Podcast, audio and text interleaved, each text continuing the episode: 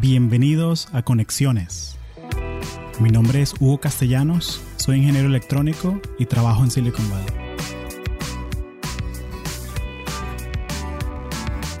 Este episodio de Conexiones es traído a ti por Audible, la plataforma premium para compartir audiolibros. Si eres como yo, te encanta aprender cosas nuevas, pero te cuesta mucho conseguir el tiempo para hacerlo. Los audiolibros son una buena alternativa para esto. Los puedes escuchar manejando, haciendo ejercicio o hasta cocinando en la casa. Entonces, ¿por qué no darle un chance a Audible? Puedes ir a audibletrial.com slash latinos y descargar un audiolibro gratis. También puedes seguir el link en las notas del show. Gracias. Y cuatro de esos cinco, de esos- perdón, éramos 50 y Ok. cuatro de esos 50 eran venezolanos. ¿Cómo se llama la, la organización, la fundación? Se que- llama el Schusterman Foundation. Schusterman. Ok, Sí. listo. ¿Y qué le sacaste ese viaje a Israel? Uf, increíble. O sea, eh, varias cosas. Creo que mm, o sea, fue una realización de que el liderazgo es un ejercicio muy solitario.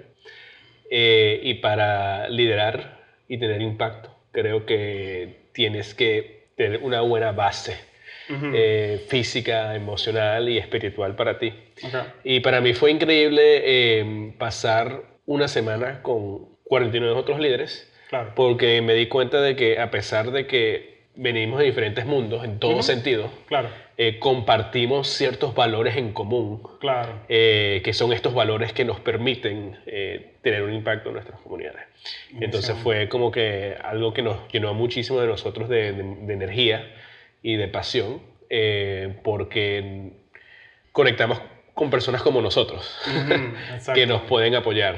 eh, Claro, porque son cosas estás como en tu tribu, o sea que como son una gente- tribu, es como son- son literal gente que- usaron esa, esa frase, tribu. Sí, porque es algo cuando tú conoces a alguien que te entiende de cierta manera, que no te tienes que explicar. Exacto. O sea, como que si yo conozco a alguien que es CEO, yo sé que, ah, que esta persona sabe lo que es contratar a alguien, despedir a alguien, que un producto fracase, que un producto sea exitoso. Esta gente sabe lo que es trabajar 16 horas al día. Sí. Eh, entonces son cosas que uno ya tiene, tienes tu, tu bias, o sea, tú sabes por dónde va la conversación, pues. Y la otra cosa que me gustó mucho es que eh, como que we let ourselves go en todo, en todo sentido porque mm, no sabías que, que nadie te iba a juzgar Claro. y no, no estábamos ahí como un proceso de networking, ¿no? Nos estábamos conociendo como seres humanos. Claro. Literal, no- nos dimos cuenta de lo que hacíamos profesionalmente hacia el final del viaje Claro. porque era más como que una conexión humana en persona, de, de almas muy complementarias. Claro. Y, y, y también, bueno, la otra cosa que aprendí es que creo que en este, y suena súper hippie, pero yo creo que en este mundo tan loco en el que vivimos hace falta más amor, ¿no? Eh, y a veces uno piensa que uno nada más puede tener un impacto si, si lo haces como que at scale, pero la realidad es que puedes hacer la diferencia vida por vida Claro. día tras día, ¿no? Eh, Sí. Y eso también es muy poderoso. Eh, me cambió un poco la perspectiva de, de cómo yo hago las cosas y, y- y por qué. Eh, Excelente. sí. Sí, Muy buen viaje. Porque a veces o sea, nos enfocamos en que no, yo quiero hacer este producto o esta iniciativa y que ayude a 20 millones de personas. Exacto. Y es como que, chamo, con que ayudes a 100, Que ayudes a con- una. Con, que ayudes a una, pero la persona que sea, bien. O sea, borrón cuenta nueva, cierra el laptop y vete a surfear. Exacto. ¿sabes? De- Eh, Sí, y- hay un libro muy bueno que es del fundador de, de Patagonia, que yo creo que te gustaría, si te gusta este, ¿Cómo esa, se llama? esa intersección de eh, Let My People Go Surfing. Ok, lo voy a escribir. Eh, está en la intersección de esto, de liderazgo, también con esa nota de naturismo y esa nota de, oye, take a step back, what are we trying to do here really? Así, go- de mi go surfing. eh, let my people go surfing. People. Como Moisés, que let my people go. Ah, ok. Pero let my people go surfing. Está muy bueno, recomendado ese libro de liderazgo con ese saborcito a Silicon Valley, pues. eh, Me gusta, lo voy a leer. sí. Y en este viaje, ¿cómo te enteraste que te escogieron para ir a Israel? Mira, es, eh, es un proceso de selección eh, que ocurre orgánico dentro de la red. Entonces a mí me recomendó eh, un íntimo amigo que era mi co- fue mi co-founder en una empresa que quería empezar, pero que decidí no empezar.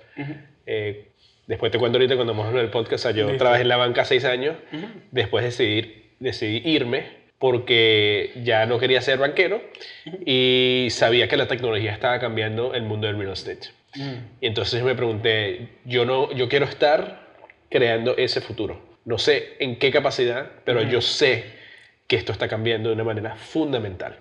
Y eso fue en el 2017, justo después que Amazon había comprado Whole Foods. Yo dije, esto es. Sea, esto es el punto de validación. Y, y exploré por un año cómo crear un WeWork para, para marcas online. Ok. O sea, traer estas marcas al mundo físico, porque eh, es muy poderoso poder conectar con tu consumidor en persona Claro. a través de experiencias, pero es muy difícil y costoso para una marca online establecer una presencia física. Claro. Entonces conocí a, o sea, me presentaron a este amigo, eh, que, hoy es un amigo, en ese entonces no lo fue, y cuando terminamos de hacer este proceso de, de startup, él me dijo, tú tienes que ir a reality. Y yo dije, ¿qué es eso de reality? Y dice, no, que tienen una, que una fundación, te llevan para Israel una semana, y yo que el liderazgo, y yo que buenísimo. Y, y yo creo que tú serías una el candidato perfecto. Ok, chévere. Entonces me nominó, apliqué y a los tres meses me dijeron que me habían seleccionado. Y, pero no sabía que... No tenía expectativas en realidad. Claro. Y, y Eh, cuéntame un poquito el, el perfil de la gente que, que conociste en este, en este viaje. O sea, eran gente son de... increíbles. Eh, o sea, en Pero, sen- pero son gente como que de, de banking, son gente de tech. Son Sí, gente mira, de- eh, este, este, este viaje fue particular porque eh, se llamaba Reality Adelante. O sea, los programas se llaman Reality. El de Adelante era efectivamente para personas, para latinoamericanos. Mm, Eh, porque la fundación quería expandir su red y, y, y eh, y en integrar, e integrar talento de otros países, especialmente de América Latina. excelente. Eh, pero en general los programas son tipo Reality Tech, Reality VC, Reality Impact, Reality Sports, eh, Reality Storytelling, diferentes segmentos.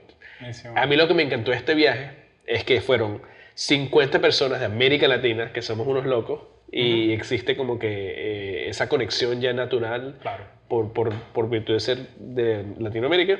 Y también tuvimos un, un grupo bien diverso, en el sentido de que venían de todas las industrias. O sea, tenemos personas que eh, era una de las comediantes más famosas de México.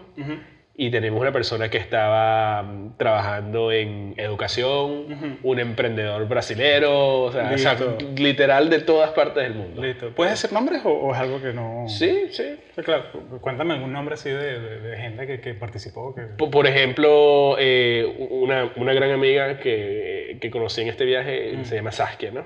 Eh, y, y ella está haciendo trabajo increíble en, en México, Ujú. eh, efectivamente dándole voces a, a- a- personas que están en la cárcel, ¿no? Mujeres que están en la cárcel Mm. eh, y a los niños que nacen en la cárcel.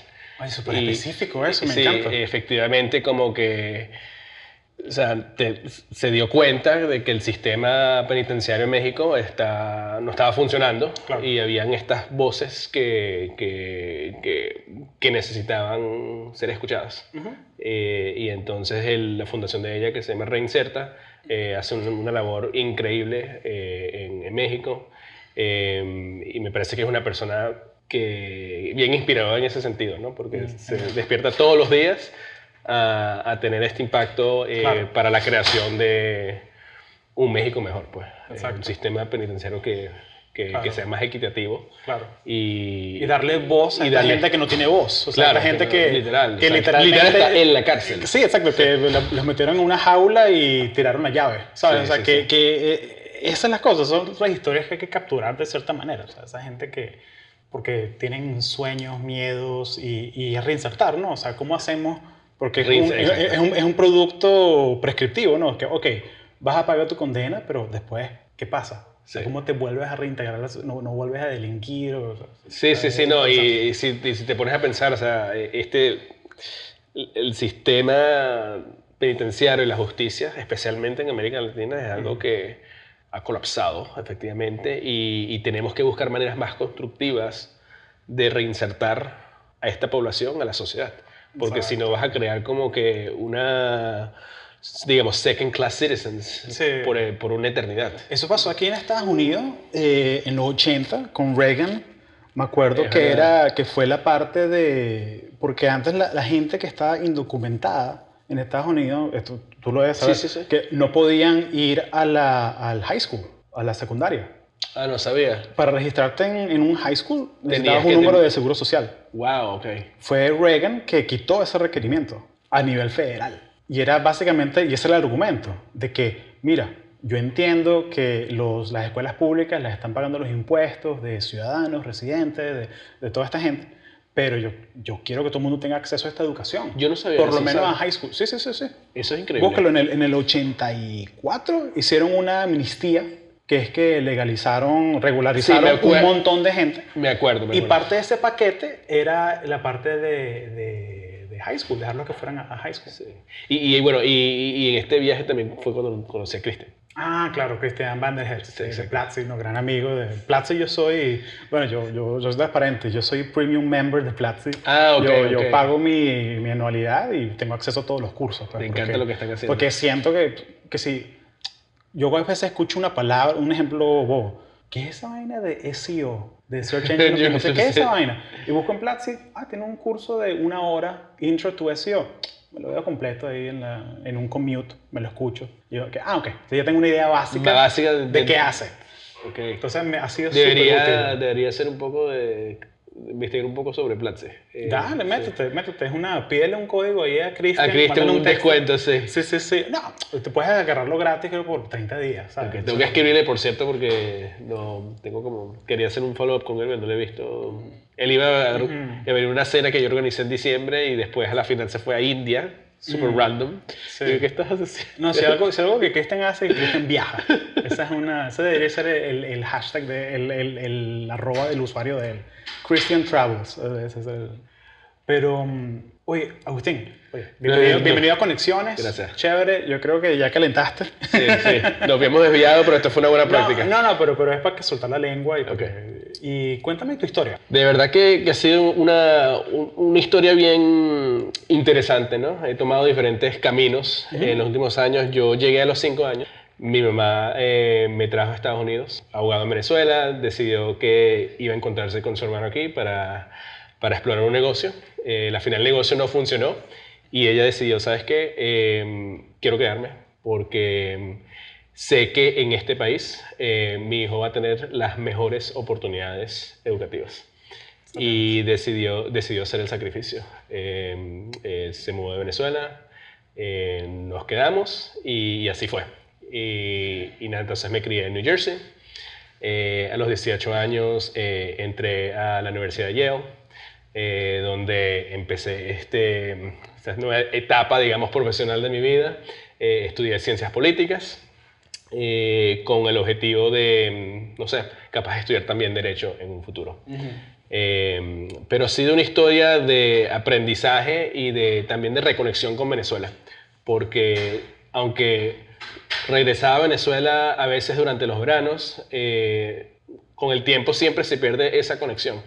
Eh, pero tuve la oportunidad de reconectar con un gran grupo de venezolanos en, en Yale y, y fue cuando nos dimos cuenta de que podíamos hacer algo también por el país desde el exterior. ¿no? Claro. Eh, nos dimos cuenta que, que había muchos problemas en la sociedad venezolana, pero que no habían espacios digamos, constructivos donde los jóvenes venezolanos en el exterior pudiésemos hablar sobre el futuro del país. Claro. Sí, porque es muy Sobre- fácil quejarse en Facebook y, eh, ¿sabes? Todos estos foros de noticias online y es como que queja, queja, queja eh, y Exacto. mandan audios y es como que, pero oye, ¿y las soluciones qué? Exacto, te quita como que el entusiasmo y decimos, mira, ¿por qué no pensamos en soluciones?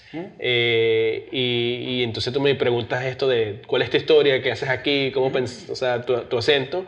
Y de cierta manera sí, me crié en los Estados Unidos y, y me siento bien americano, pero también soy venezolano, ¿no? Y, y- y pude reconectar con mis raíces venezolanas estando en la universidad y empezando esta organización eh, Plan País en el 2010, eh, donde decidimos eh, efectivamente convocar a, a jóvenes venezolanos en Estados Unidos para pensar sobre el futuro del país. ¿no? Y, y bueno, y ahí eso me llevó a, a hacer muchísimas cosas en el, en el mundo filantrópico, pero en el mundo profesional fue un camino totalmente distinto. Eh, me fui a la banca, eh, donde trabajé en, en Nueva York por seis años casi, en, en Barclays y en JP Morgan. Oh, wow. Y haciendo diferentes cosas, aprendiendo. O sea, mi, mi trayectoria eh, se ha enfocado en el aprendizaje. ¿no? Y, y nada, eh, decidí irme para explorar este mundo de la tecnología.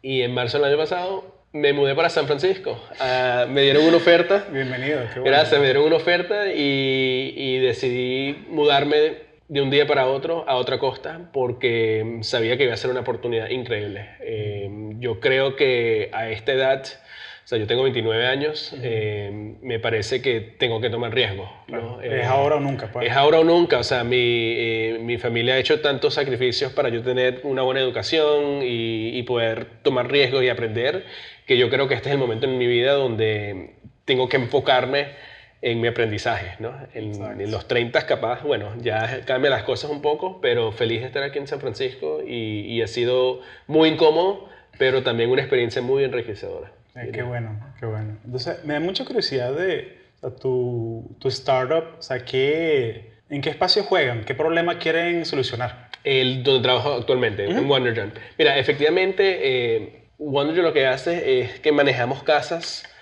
eh, como hoteles, efectivamente. O sea, eh, y empezó porque tuvimos a, mm, o sea, nuestros cofundadores vienen de, de DoorDash, ¿no? Donde ellos vieron una oportunidad para crear una plataforma que pudiese profesionalizar eh, el delivery de la, de, en los Estados Unidos, ¿no? Claro, que DoorDash, que es uno de los competidores de Uber Eats, De Uber Eats, o en Latinoamérica exacto. Rappi, que es el más conocido, Globo en Europa. exacto. Y entonces nada, ellos vieron eh, en Airbnb una oportunidad, porque ellos dijeron, mira, Airbnb creó, cambió la mentalidad del consumidor, porque le dijo al consumidor que era aceptable quedarse en la casa de una persona en vez de un hotel, ¿no?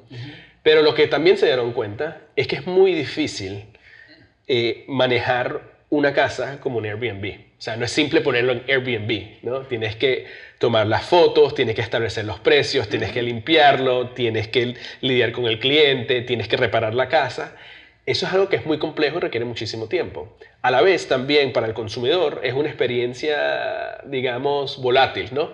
Porque puedes tener un Airbnb increíble, como también puedes tener un Airbnb donde dices, ¿por qué no me quedé en un hotel? ¿no? Entonces, lo que no, es, nuestra empresa decidió, lo que quiere hacer es crear una plataforma que maneje casas de manera profesional, como hoteles, para darle al consumidor una experiencia predecible de alta calidad y también las herramientas al dueño de casa para que no tenga que tener que hacer, o sea, para que no tenga que hacer nada, ¿no? para que gane Mm, dinero exacto. usando su, su casa como Airbnb o como Exacto. hotel sin tener que hacer mucho. Claro, ¿no? y, que, y que sea escalable, o sea, que, Y que por sea menos- escalable. Porque, por ejemplo, yo, o sea, sí, yo tengo mi casa en la Florida y yo la alquilo y yo tengo un property manager. Exacto. Pero, ¿qué pasa si me quiero comprar una casa aquí, y una casa en Georgia, y una casa en Nueva York? Y, ¿Cómo hago?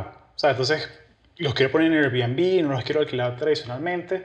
Eso te crea una fricción, ¿no? O sea, te crea un costo de tiempo, oportunidad, todo eso. Total, no, y, y- y aquí eso es un, un- un punto importante porque yo creo que hay varias empresas que están haciendo algo parecido, eh, pero nosotros muy particular porque hay, hay muchas empresas que hacen, lo que hacen es que convierten edificios enteros Mm, en, en Airbnb, o sea, efectivamente convertir un edificio en un hotel. ok. Pero nuestro modelo es descentralizado. Quiere decir que yo, por ejemplo, en una ciudad como Phoenix, yo tengo, nosotros manejamos casas en todas partes de la ciudad, ¿no? Y eso nos permite, obviamente, eh, ampliar la oportunidad, porque entonces yo puedo decir, mira, este, manejo 50 casas en Phoenix, pero también puedo manejar un edificio completo. Claro. ¿eh? Eh, y entonces eh, eh, eso es algo que, que es como más, más el equivalente a un Uber, ¿no? Ok. Sí, es, es uh, house as a service. House Ok. as a service, exacto. Exacto, muy buenísimo. ¿Y la gente de y la gente de Hilton y Marriott cómo se llevan contigo? Que la- ¿Cómo es ese hate mail que te escriben? ¿Cómo es O sea, eso? es una buena pregunta y, y sabes que... Eh, echando vaina, no te deben contestarles. No, no, no, no, eh, esto porque estuve en, yo, o sea, yo soy mercado de capitales para esta empresa, entonces eh, me toca recabar fondos eh, para, para nuestras iniciativas, ¿no? Que, que ahorita estamos empezando a comprar nuestras propias casas porque es tan rentable que nos parece que hay una oportunidad para crear un nuevo producto para los inversionistas profesionales, ¿no? Claro. Y, y me preguntaron lo mismo, o sea, ¿por qué Marriott o por qué Marriott no puede hacer lo que tú estás haciendo? Totalmente distinto. O sea, lo que hace Marriott es que le cobran un porcentaje a, a, a, digamos, a pequeñas empresas que quieran manejar una o dos casas, ¿no? Mm. Eh, pero no están dando un servicio. Efectivamente están vendiendo la marca de Marriott para darle legitimidad a los property managers. Claro, es, es Eh, como, como los hoteles Trump que no son de. Trump. No son de Trump. Que el, sí. el- el tipo da, hace, tiene un licensing agreement con su nombre, con su marca personal. Pero no está, y- haciendo, no está haciendo más nada. Exacto, claro. O sea, el hotel lo maneja esa persona, esa Exacto. empresa, ese individuo. Sí, uno- una Eh, franquicia. Pues, Es una franquicia. Ese, modelo. Literal, una franquicia. Buenísimo. Eh, Cuéntame, ¿cuál ha sido, eh, me imagino que, o sea, un startup, el pan de cada día es lo- los retos, ¿no? O sea, Sí. que hay la incertidumbre. la incertidumbre, exacto. Y yo creo que uno también no tiene ese ADN venezolano, entonces la incertidumbre es como que, sí, todos los días hay incertidumbre. Normal. Es normal, Sí. es el status quo. Pero cuéntame una historia así de cuál ha sido el, el reto que superaste, que has estado más orgulloso, pues de que, wow, logramos esto. O sea, ¿cuál ha sido el proyecto así de En este trabajo, En este sí. trabajo, pues, que recién- Sí, mira, eh, esto de la incertidumbre yo creo que uno trabajando en un startup sabe que existe, pero a veces es mucho más difícil enfrentar la incertidumbre, ¿no? Y eso ha sido una- un, un gran desafío, una lección para mí. Eh, una de las cosas que yo me he enfocado en los últimos meses es que decidimos, como te comenté hace unos minutos, comprar casas, ¿no? Eh, O sea, nosotros tradicionalmente le manejamos las casas a otras personas, Mm. pero decidimos que íbamos a empezar a comprar casas y, y eso es algo que yo, o sea, yo nunca había hecho en realidad. claro. Eh, entonces el, el CEO literal nos dice, bueno, ya tenemos esta estructura, ya buscamos los fondos, tú buscaste el financiamiento, ahora compren casas. Eh, yo ok, pero ¿cómo compro una casa? O sea, ¿dónde voy? Este, ¿Cómo la selecciono? Y, Buscando videos en YouTube, how to buy a house. no, no, sí, sí. Y porque, mm, porque no, no había buenas respuestas. O sea, eh, tenía, simplemente I had to figure it out. ¿no? Claro. Entonces lo que hice fue, me encontré los expertos que sabían cómo comprar casas y, y construimos un pequeño equipo. Mm. Y al final logramos, logramos hacerlo. O sea, no, no fue un proceso donde cometimos muchísimos errores, Mm. donde perdimos dinero en cosas que no teníamos que haber perdido dinero, eh, mucho estrés, eh, pero al final aprendimos y ese fue el punto. Claro, claro. Y lo que, lo que me he dado cuenta en, esto, en este mundo del startup, que siempre vas a enfrentar la incertidumbre y siempre vas a cometer errores. Lo importante es aprender de esos errores Mm, y agarrar esas lecciones para mejorar como profesional y como individuo también, ¿no? Mm. Eh, y en ese sentido me encanta esto de la incertidumbre, porque en, en un mundo donde todo es como que estable, Ujú. no, no, muchas veces es mucho más, es mucho más difícil encontrar esa- ese tipo de oportunidad. Excelente, excelente. Una, una estrategia que me, me gusta mucho, que llevo ya como seis meses haciéndola, que capaz lo has escuchado antes, es tener un decision journal. Ujú. No sé si lo has escuchado antes. Es una manera de, cada vez que tomas una decisión grande, simplemente escribir. Y yo lo tengo en mi OneNote. O sea, Ok. tengo decisiones que he tomado, Que si los pros y los contras. los pros y los contras, lo que decidí, cómo me sentí y cuál fue el resultado. Y lo tengo en cosas como que, mira, este proyecto se lo delegué a esta persona. Qué excepcional. Y en el momento me sentí como que, me sentí satisfied. O sea, me sentí que le estoy dando una oportunidad a esta persona. Y al final funcionó bien. Pero a veces no siempre termina bien. Pero igual lo pongo en mi decision journal. Y es una manera de yo cada, cada tres meses, cada seis meses lo chequeo y reviso, oye, ¿qué decisión grande tengo que tomar ahorita que puedo aprender yo de todas estas cosas? Entonces me gusta mucho porque resuena con eso de aprender de los errores, ¿no? De aprender 100%. de- Y, y yo creo que esta es una mentalidad que, que es muy poderosa. Eh, porque siempre, o sea, lo que te dice es que siempre estás creciendo, Claro. siempre estás aprendiendo. Yo una de las cosas que, hago todos los días, todas las mañanas antes de, de irme al trabajo, es escribir. Sí. Y yo escribo, reflexiono sobre lo que, o sea, lo- sobre lo que me venga a la mente Ujú. eh, y es una manera de, de procesar mis lecciones, ¿no? Y, y de asegurarte que las decisiones que estoy tomando eh, consideren, como dices tú, los pros y los contras y, te acerquen a donde quieres llegar. Exacto, y que vayan avanzando tus metas. Buenísimo. Entonces, oye, Agustín, has sido muy generoso con tu tiempo, pero toda la gente que escucha esto me va a hacer spamear horrible si no te pregunto, ¿qué es eso de Plan País? Cuéntame qué es lo que quiere lograr. Primero, ¿qué es Plan País y qué quieren lograr? Claro. Llevan ya 10 años haciéndolo, pero cuéntame. Sí, mira, mira eh, Plan País es una organización sin fines de lucro que empezó en la Universidad de Yale en el 2010, eh, cuando un grupo de jóvenes venezolanos decidieron que queríamos organizar un foro para hablar sobre una futura Venezuela, una visión a largo plazo para el país. Y, convocamos esta primera conferencia en Estados Unidos para jóvenes venezolanos. Eh, ahora Plan País ya tiene 10 años de trayectoria. Hemos organizado conferencias en todas partes de Estados Unidos y en Europa. Y nos dimos cuenta que la visión era mucho más grande. ¿no? porque yo creo que el país ha cambiado, como sabemos, drásticamente eh, en estos últimos años. Y lo que nos dimos cuenta es que hay millones de venezolanos en el exterior, con muchísimo talento y con una pasión para aportar a la reconstrucción de Venezuela. Y, y ahí fue cuando nosotros nos dimos cuenta, mira, aquí tenemos una oportunidad para conectar, educar y empoderar a esta juventud venezolana en el exterior. Esta juventud que capaz sean hoy líderes o que capaz no tengan las herramientas para ejecutar las iniciativas que quieren ejecutar. Entonces, eh, nosotros Plan País somos eso, somos una, una plataforma para conectar a los venezolanos a través de experiencias educacionales. Entonces organizamos eventos en diferentes partes de los Estados Unidos y eventualmente en América Latina y en Europa em, para que los venezolanos se conecten y puedan colaborar en iniciativas de alto impacto.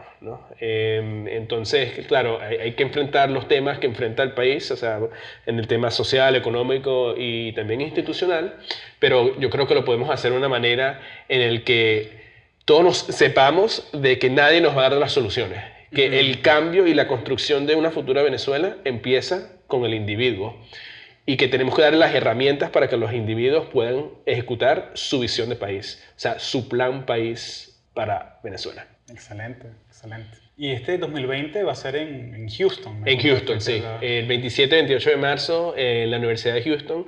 Listo. Eh, Lo ponemos en las notas del show para que la gente vaya y se registre, averigüe qué, qué pueden aprender la conferencia y todo Sí, no, mira, va a ser un, un, evento bien especial. Eh, nuestro décimo aniversario como, como organización. Estamos invitando mm, a, a, nuestros aliados, eh, a, a muchísimos expertos para, para, atacar temas bien importantes. Y, y, estando aquí en San Francisco te menciono que también estamos pensando mucho en la tecnología, porque nos parece que, que sería muy, será muy importante poder usar la tecnología para maximizar el impacto en, en, en una futura Venezuela. Entonces creo que tenemos que analizar todos estos temas eh, con, con, la perspectiva de la tecnología. Excelente, excelente. Eh, bueno, Plan País, eh, ¿algo más que le quieras agregar a esta audiencia de profesionales que quieren aprender sobre STEM y mejorar, ser mejores profesionales? Sí, mira, yo creo que, mm, o sea, queremos crear oportunidades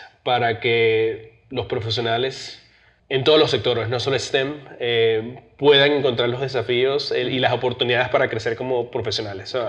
Yo creo que tenemos que estar conscientes de que el camino lo controlamos nosotros. O sea, tengamos la meta, que sea una meta realista y tomemos riesgo. Porque si no tomamos riesgo, no vamos a crecer y no vamos a aprender. Eh, nos quedamos en el mismo lugar. Eh, eso es todo en realidad. Bien, eh, buenísimo. Deseándole mucho éxito a, esta comunidad que, has creado en estos últimos años, Hugo. Muchas gracias. No, con gusto. Y en las notas del show pueden ver ahí el perfil de LinkedIn de Agustín y también su startup y también Plan País, sí. para que se acerquen y vean cómo pueden ayudar. muchas gracias por, por unirte a Conexiones. Gracias, Hugo.